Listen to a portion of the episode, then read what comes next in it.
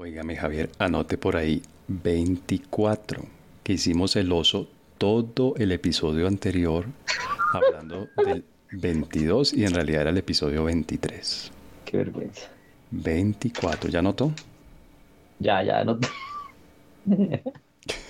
Hágale. Muy bien.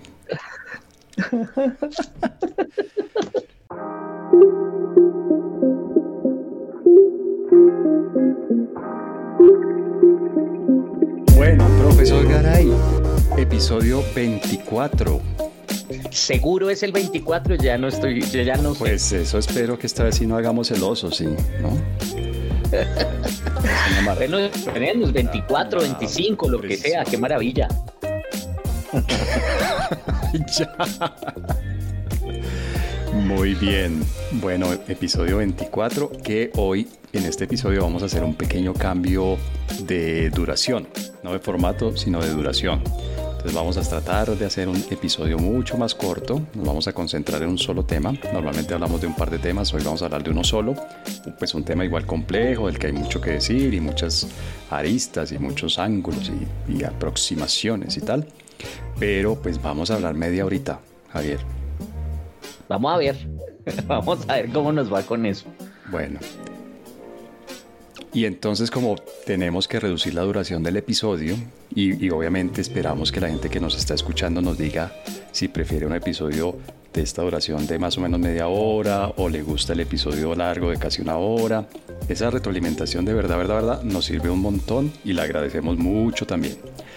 Entonces vamos a ver cómo nos va con este, con este cambio. Pero pues para, para, poder hacer un episodio de media hora, pues arranquemos con un tema suave, un tema ligero, un tema liviano. Básico, mejor dicho, una cosa así que se pueda sacar rapidito. Rapidito, sí, sí, sí. Vamos a ver si todos estos cambios que ya han venido sucediendo en América Latina a raíz de las elecciones, sobre todo las elecciones presidenciales que son las que uno más ve, ¿no? O sea, las más visibles y las que vamos a tener este año. Vamos a tener elecciones en Colombia, en Brasil, yo no recuerdo en dónde más, creo que hay un par de países que también tienen elecciones este año. Si esas elecciones que, que ya han mostrado un cambio de preferencias de los votantes, es decir, los votantes han, en los países que tenían gobiernos de derecha han escogido a los candidatos de izquierda, en los países que tenían gobiernos de izquierda algunos han escogido eh, los candidatos de derecha, si esos cambios son simplemente un, ¿cómo lo puede llamar? Un, un movimiento más del péndulo de la política o si esos cambios pues van a generar unos, unas transformaciones estructurales, es decir, si el hecho de que uno escoja a un presidente de una o de otra ideología, de una u otra tendencia política, puede transformar realmente un país. Yo le dije que el tema era livianito y ligero, fácil. No, pues Facilito, facilito. Facilito, esto sí, mejor dicho. Estructurales o. Me dice estructurales o, coyunturales, ¿no? Mejor dicho. Sí, señor, estructurales sin H. es que yo anoto, yo anoto sus preguntas para poder ir pensando cómo responderlas.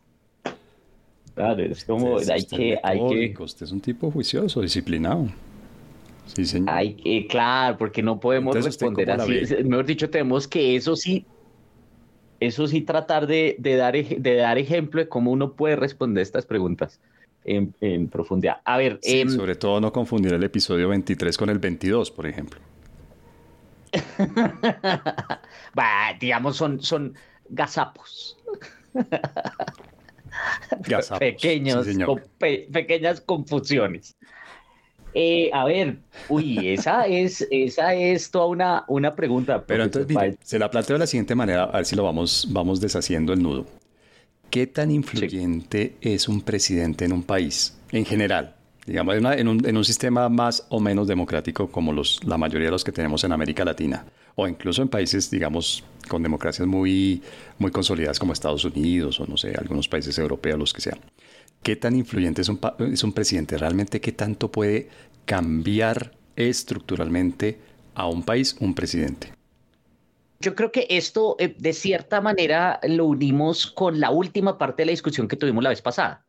Eh, sí, digamos, ahí hay, hay diferentes elementos y pues no podemos, eh, entiendo su pregunta, que es en abstracto y que yo creo que está más relacionada con el tema de, entre comillas, el liderazgo, ¿no? Que esa es una hipótesis eh, que, sea, que también se ha discutido bastante. Sobre si realmente el líder es el que determina los cambios o el líder llega a acompañar unos cambios que ya vienen eh, sociales y demás, ¿no? Esa es una pregunta interesante y ahí yo creo que eh, definitivamente eh, yo estoy más de la segunda posición, es decir, que no, pues en realidad el, presidente, es decir, esos grandes personajes de la historia no son los generadores de los cambios, sino que llegan es a, ratificar, a consolidar, se convierten en símbolos de un cambio que es mucho más, eh, eh, digamos, espontáneo en el sentido de que es social, ¿sí? que, va, eh, es que, refleja, digamos, unos cambios de algo que usted mencionaba antes, de preferencias sociales, ¿no? Eso por un lado. Por el otro lado está el tema de la estructura y de la capacidad de acción, sobre todo infligir daño, porque ese, digamos, ahí hay un tema que es de asimetría de la posibilidad de cambiar y de reformar las sociedades por parte de líderes políticos, ¿no? Y fíjese que ahí hay dos temas. Yo sí creo que hay una asimetría y es, eh, desde el punto de vista positivo de esos cambios, de gracias al presidente tal se generó empleo, por ejemplo, yo creo que eso la mayoría de veces es falso, ¿sí? Pero lo que sí pueden generar es mucho daño. Sigamos, uno tiene tan, tal vez tendría que pensar en quién minimiza el daño. Sí, porque la, el, el, tema es muchas veces el, la, lo que pueden hacer es no hacer para que se generen los beneficios y entonces cualquier acción de a partir de ahí se comienzan a generar daños. Y entonces eso sí depende, profesor Páez, de la forma como está estructurada la organización política y, e institucional de la que hablábamos la vez pasada, las reglas del juego al interior de las sociedades. Y ahí sí, pues claramente eh, no podemos comparar Estados Unidos, Europa América Latina y dentro de América Latina, pues eh, los diferentes eh, países, ¿sí? Y ahí de nuevo yo sí creería que eh, en América Latina los presidentes pueden hacer más daño en términos comparativos que lo que podrían hacer en Estados Unidos o los primeros ministros en, en, en, además en sistemas parlamentarios como los europeos, ¿no? Óigame, pero me llama la atención que usted les, les otorga una gran capacidad, un gran poder para el mal, o sea, esto me siento como en un episodio dedicado a Marvel o a DC Comics o alguna cosa así. Les da una gran capacidad para hacer el mal, para hacer daño, como usted lo dice, pero les resta mucho de esa misma capacidad para hacer el bien, ¿no? Quedémonos en Colombia, le voy a proponer que nos quedemos en Colombia para, para ir concretando, porque además usted habla muy bonito y saca conceptos y, ¿no? y tal, y propone hipótesis y vamos a ver y a medir y tal. Vamos a lo concreto, le propongo. Colombia, en Colombia, no solamente hoy, sino desde hace yo creo que la constitución del 91 le da uno un, buen hito, ¿no? O sea, la constitución del 91 realmente yo creo que, que, cambió las estructuras del poder, las instituciones, las reglas. Desde el 91 más o menos. ¿Qué tanto poder realmente tiene un presidente en Colombia? Y sabe que me acuerdo de un libro de Moisés Naim que sacó ya hace un buen tiempo, yo creo que ya ese libro debe tener unos 10 años, sobre el poder que precisamente la reflexión que hay en ese libro de, Naim es qué tanto poder tienen los poderosos hoy en día comparado con los poderosos de hace un buen tiempo. ¿no? Y él decía, mm. mire, los, los grandes presidentes, los presidentes de los países, los, los eh, presidentes de las empresas, los líderes religiosos, hoy en día no tienen todo el poder que tuvieron en el pasado. El poder se ha fragmentado más, se ha dispersado más y ya no está tan concentrado en estas figuras. El presidente de Estados Unidos de hoy tiene mucho menos poder que el presidente de Estados Unidos de hace 50 años y el presidente de Microsoft tiene menos poder que el que tenía hace 30 años, etcétera, etcétera. Entonces, en Colombia, ¿realmente qué tan poderoso es un presidente para el bien o para el mal? ¿Para hacer daño o para hacer bien? Por ejemplo, en un tema que a usted le interesa mucho, que es un tema que para usted es fundamental, la libertad. ¿Qué tanto puede un presidente realmente restringir, hacer que se restrinjan las libertades? ¿O qué tanto puede un presidente ampliar las libertades de los ciudadanos, por ejemplo? Ah, pero fíjese que ah, es que hay varios saltos ahí en la pregunta. ¿sí? Fíjese que una cosa es la capacidad de causar daño o de beneficiar o de generar cosas positivas y otra cosa es el poder, que ya es otro tema. Ahora, lo que usted dice es cierto, digamos, hay, unas, hay unos cuestionamientos recientes, es, pues recientes, efectivamente ese libro ya es viejo, El fin del poder eh, de Naim. Hay otro más reciente, pero ya también es viejo, creo que es de 2018, 2019, em, que, que, se llama Protein Power, ¿no? Eh, poder proteico, eh, no sé si está bien traducido. Y que es más interesante. Usted que, usted que es un tipo tan leído, ya para usted un libro de tres años es, una, ¿no? es un incunable casi prácticamente, una antigüedad. pues es que va cambiando muy rápido, entonces es por eso. Eh, pero es bien interesante, yo sí creo que hay que, hay que, que, hay que leerlo. Em, y ese, en ese libro se, se, hace una hipótesis mucho más interesante porque no se trata del cambio como efectivamente lo plantea Naim. Para Naim el cambio, eh, hay un cambio en la concepción, en la capacidad de hacer el poder y las fuentes del poder, ¿no? Él, él dice, no, es que ya las estructuras anteriores que generan poder ya no lo tienen. En este caso no, es el reconocimiento de un tipo de poder que siempre se ha desconocido y que es, que es eh, de, un fenómeno, digamos, de una característica más bien de la vida en sociedad, que es la incertidumbre. esa complejidad social que lleva a que no, no sepamos cuáles son las variables que afectan los resultados. Y entonces dicen los autores, mire, esto en últimas lleva a que la visión tradicional que se tiene del poder, pues no sea tal y que en realidad aquellos que consideramos no poderosos, en realidad tienen otro tipo de poder para enfrentar el poder tradicional. Es súper interesante esa eh, ahora, ese es un tema que yo creo que no vamos a poder hoy discutir, eh, pero podríamos hacer un episodio algún día sobre el poder. Eh, pero eh, sí podemos hablar, es una cosa mucho más limitada para poder cumplirle el horario que usted me, me, me, propone y es el de la capacidad de causar daño. Llevamos 10 minutos Llevamos 10 minutos y hemos dicho mucho, pero no le hemos metido el diente al tema, mire usted. Nada, nada, si ves que ese es el problema. Entonces, ¿y por qué la capacidad de causar daño? Porque ahí entonces ahí puedo ir a su pregunta eh, eh, en, dos sentidos que de nuevo yo sí creo que hay diferentes niveles. ¿Qué tanto puede hacer un presidente en Colombia? Entonces, en, en el sentido de capacidad de generar daño o beneficio. Entonces uno diría, pues, primero, desde el punto de vista de la constitución, eh, hay unas restricciones, claramente, sí, al poder, digamos, a esa capacidad de, de acción y de decisión, pero pues por otro lado también hay unos vacíos que llevan a que sean muy amplios por la ambigüedad y demás. Ese por un lado. Por otro lado, tiene que ver con algo que ya habíamos discutido en el, en el, en el capítulo en el que invitamos a Patricia y creo que después lo retomamos también y es en temas, por ejemplo, de cambiar la forma de funcionar de la administración. Y ahí yo creo que pues el presidente de turno no puede hacer mucho.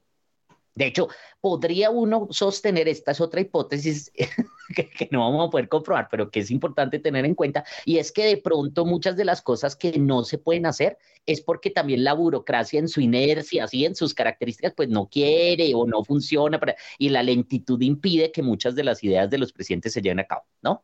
Pero en tercer lugar, claramente hay unos temitas muy puntuales que son que son de decisión eh, específica de, los presidentes que pueden generar daños. Una de ellas, que lo mencioné la vez pasada y lo vuelvo a mencionar, tal vez porque me generó mucha impresión, es este tema de, del salario. Eh, eh, me, impresionó ese incremento, no, es casi que un una pincelada. Entonces el señor, el señor dijo, no, pues a mí me parece que, dentro de mi gran sabiduría y yo quiero, yo quiero porque quiero que la gente sea generosa, que sea el 10% y pues no me importa, ¿sí me entiende? Y eso a mí me pareció muy fuerte en el sentido de, de, tener esa capacidad de decisión, eso, eh, ahí sí volviendo la comparación con el gobierno federal del presidente de los Estados Unidos, pues no, no podría tomar ese tipo de decisiones, eso habría una discusión en, el Congreso y tal, eh, pero, pero en el caso colombiano no, no hay esa limitación.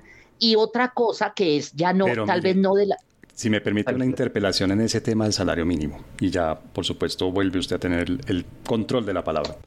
Pero en ese tema del salario mínimo, Obviamente el presidente es una figura influyente, ¿no? Es una figura importante. Por ahora no le metamos aquí temas de capacidad, o sea, no podemos decir, y yo creo que menos con este presidente que es una persona muy capaz. Pero digamos, eh, es una persona, es una figura, una persona influyente, una institución. Volvamos al tema de las instituciones. el presidente en Colombia y en, pues obviamente todos estos países presidencialistas es una institución importante. Pero digamos, en la negociación del salario mínimo, pues de hecho hay una negociación, es decir, están sentadas tres partes allí, ¿no? El gobierno muchas veces actuaba, no sé si todavía, como una especie de mediador, ¿O no? ¿Usted cree que, que, realmente el que determina es el gobierno? Porque ahí están, por un lado los sindicatos, representando supuestamente a los, a, los trabajadores, digo supuestamente porque, bueno, para otra discusión, y por otro lado están los empresarios, o por lo menos los gremios, representando a una buena parte de los empresarios. Pero el, el presidente en eso, pues, tiene una especie, no sé cómo llamarlo, como de, de capacidad de soberano absolutista, de rey absolutista. Pues no, pues es, que en últimas recuerde que si ellos no se ponen de acuerdo, pues lo sacan por decreto. O sea, es que en últimas la decisión recae sobre, ni siquiera sobre el gobierno, es sobre el presidente.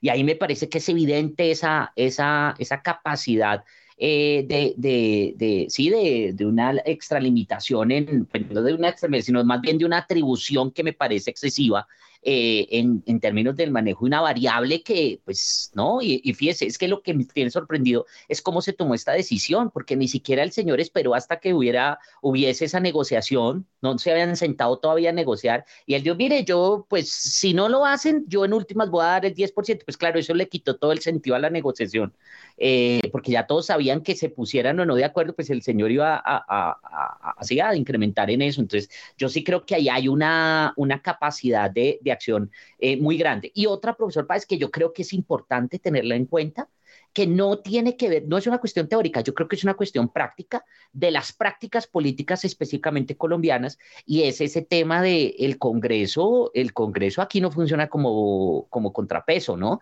El Congreso es gobernista, no importa quién esté en el poder y, y, lo estamos viendo ahorita, a mí me tiene bastante sorprendido que están calculando, ¿no? Entonces ya como que eh, creen quién va a ganar y entonces todo el mundo se le está yendo allá sin problema. O sea, yo me acuerdo cuando tuvimos esas discusiones el año pasado y en Twitter cuando los tengo y me decían, no, es que aquí los congresistas tienen otra posición y los políticos son de derecha y tal, y, y el que quede de izquierda entonces no lo van a dejar hacer nada. Bueno, pues ahí se están aliando todos, todos están ahí llegando sin ningún problema que sea izquierda ni nada. Entonces ahí yo creo que ese es otro tema. Bueno, pero mire que eso, eso me lleva, ya que usted habla del Congreso y con nuestro tema de las instituciones y los pesos, contrapesos, etcétera.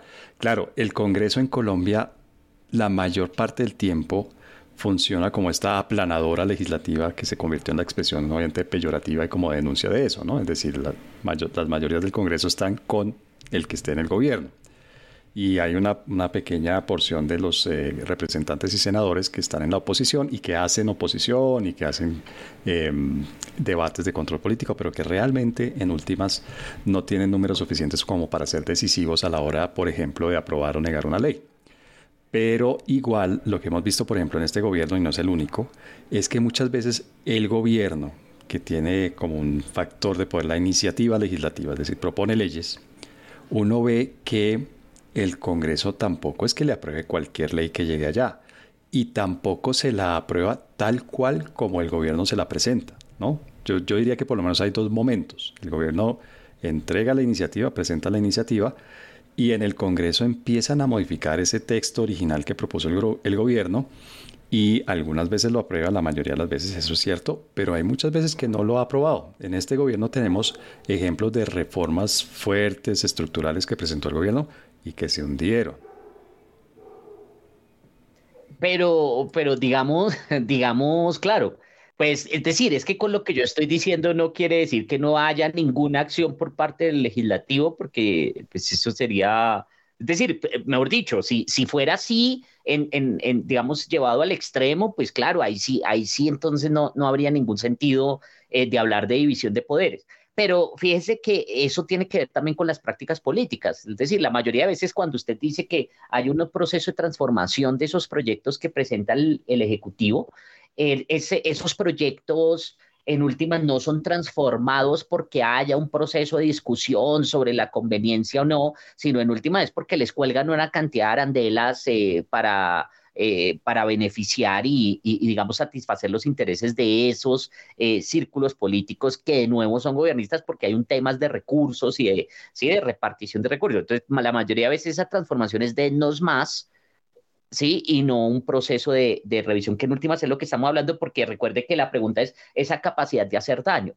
¿no? Y, y, en ese sentido, pues, la capacidad es inmensa. Y claro, ahí, ahí lo que yo diría es, fíjese que se amplía entonces cuando le mete la mano el legislativo.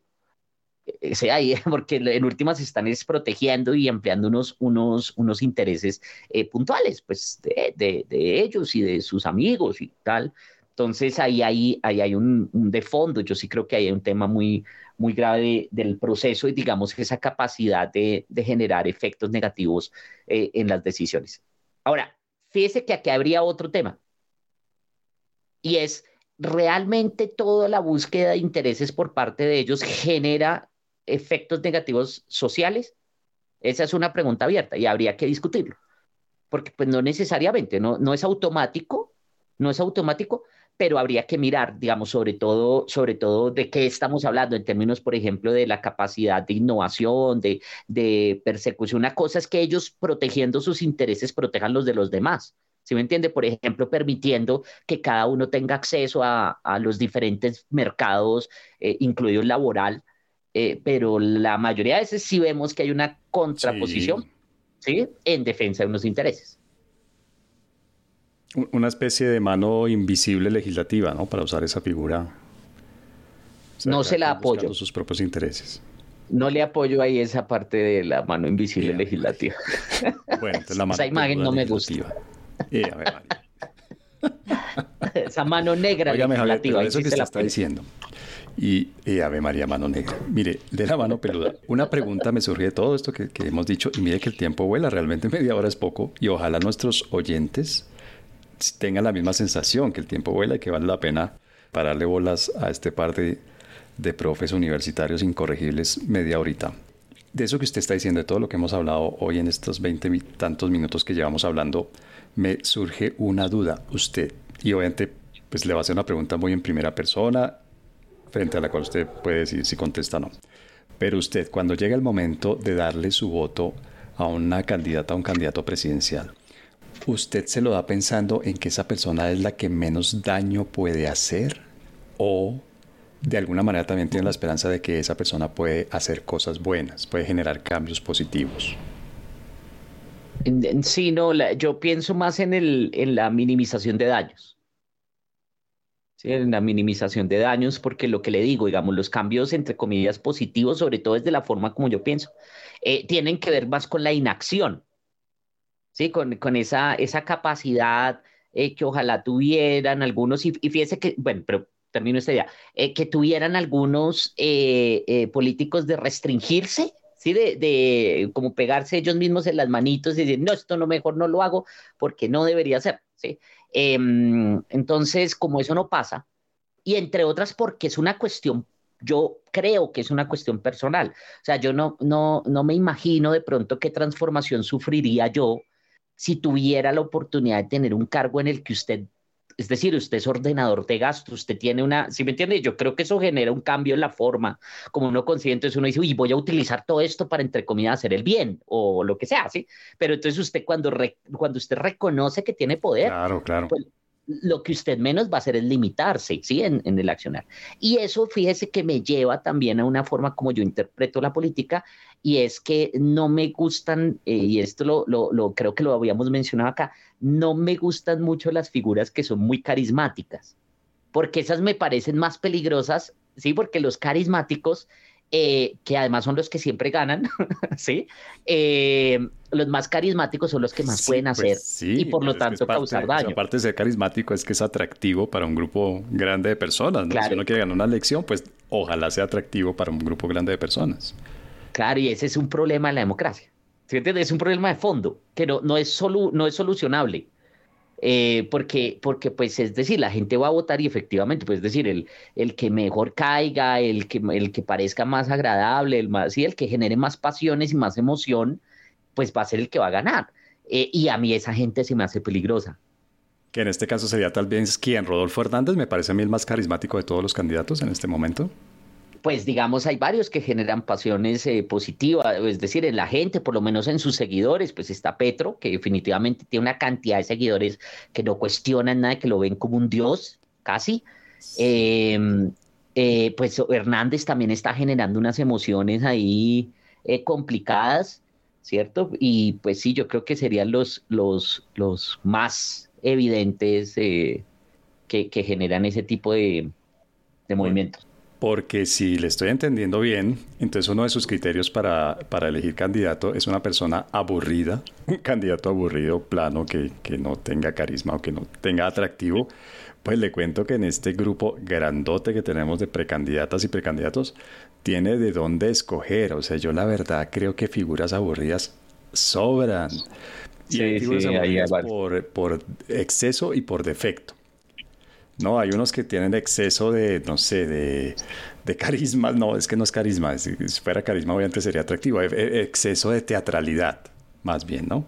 Entonces uno ve gente y, TikTok, la red, eh, esta red social, TikTok, me parece que es el escenario más eh, expedito para encontrarlos, para identificarlos, porque es ahí en TikTok donde más tienden a hacer el ridículo y a tener este exceso de teatralidad.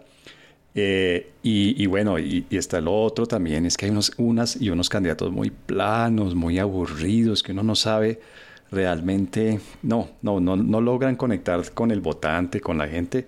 Yo no sé cuántos votos vayan a lograr, pero la verdad no es, no es que sean, no es que den ganas ni siquiera de oírlos, de oírles sus propuestas. Pero bueno, en Estados Unidos yo recuerdo que en las elecciones pasadas había un poco la discusión de que tenían un presidente que era muy carismático, que presidente candidato muy carismático, muy llamativo, con mucha energía y con muy buen comunicador, un muy buen showman, y que el otro candidato era aburrido y no sé qué, y, parte del, de la estrategia de campaña de ese, de ese candidato fue decir, aburrido es bueno, ¿no? Preferimos un candidato aburrido, tranquilo, predecible, que un candidato que sea una montaña rusa.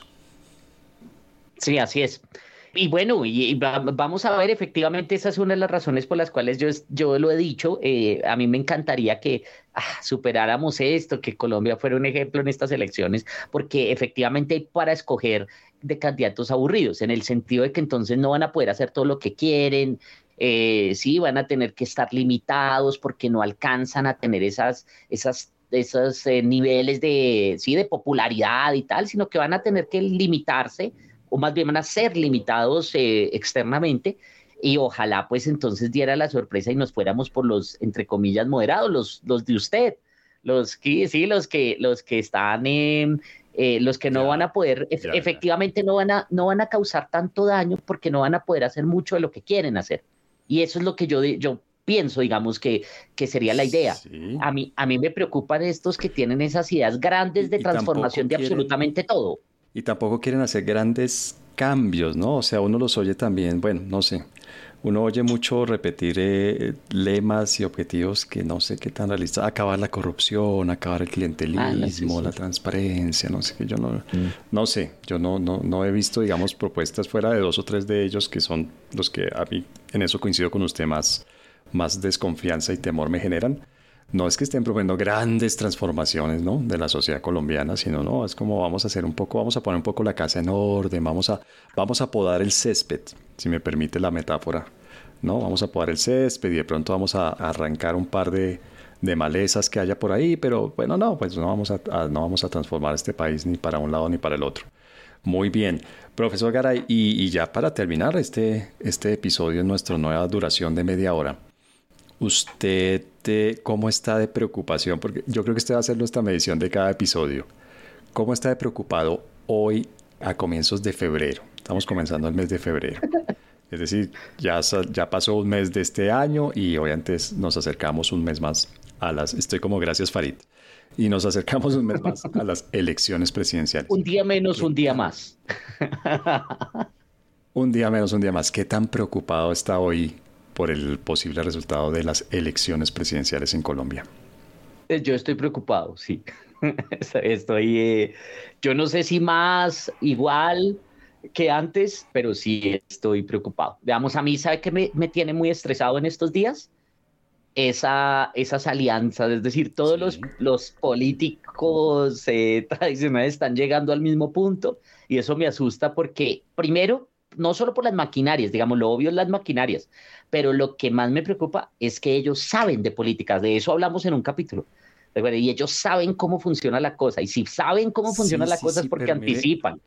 Óigame, le propongo que le dediquemos un episodio a ese tema porque me parece muy interesante. Eso último que usted acaba de decir es realmente fue lo único interesante que dijo hoy en esta media hora.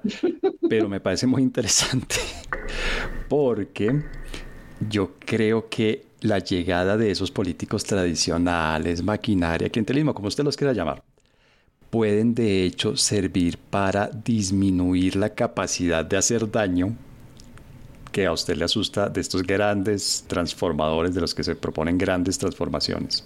Quiero decir, eso le puede atenuar un poco, puede modular un poco la capacidad. No, finalmente es la política. Yo vuelvo a, algo que ya hemos hablado aquí varias veces, que ya hemos dicho aquí varias veces. La política, en la, la política se trata de negociar. Uno negocia con los que piensan parecido a uno, a veces con los que piensan un poco diferente, a veces con los que piensan muy diferente. Y se trata de negociar y en eso también la política de alguna manera logra logra atenuar los extremos, ¿no? Logra, logra la, sí, la capacidad que tienen los extremos. Si realmente alguien de, de extrema izquierda derecha quiere llegar al poder, no puede hacerlo solamente apoyado por la gente de extrema izquierda o extrema derecha, tiene que negociar. Y en la negociación yo creo que va disminuyendo esa, esa extrema izquierda o derecha, lo que sea ese pensamiento extremo. ¿no? Habría, habría, habría que ver, pero habría que ver, pero sí es una buena hipótesis. Sí, estoy de acuerdo. ¿Mm?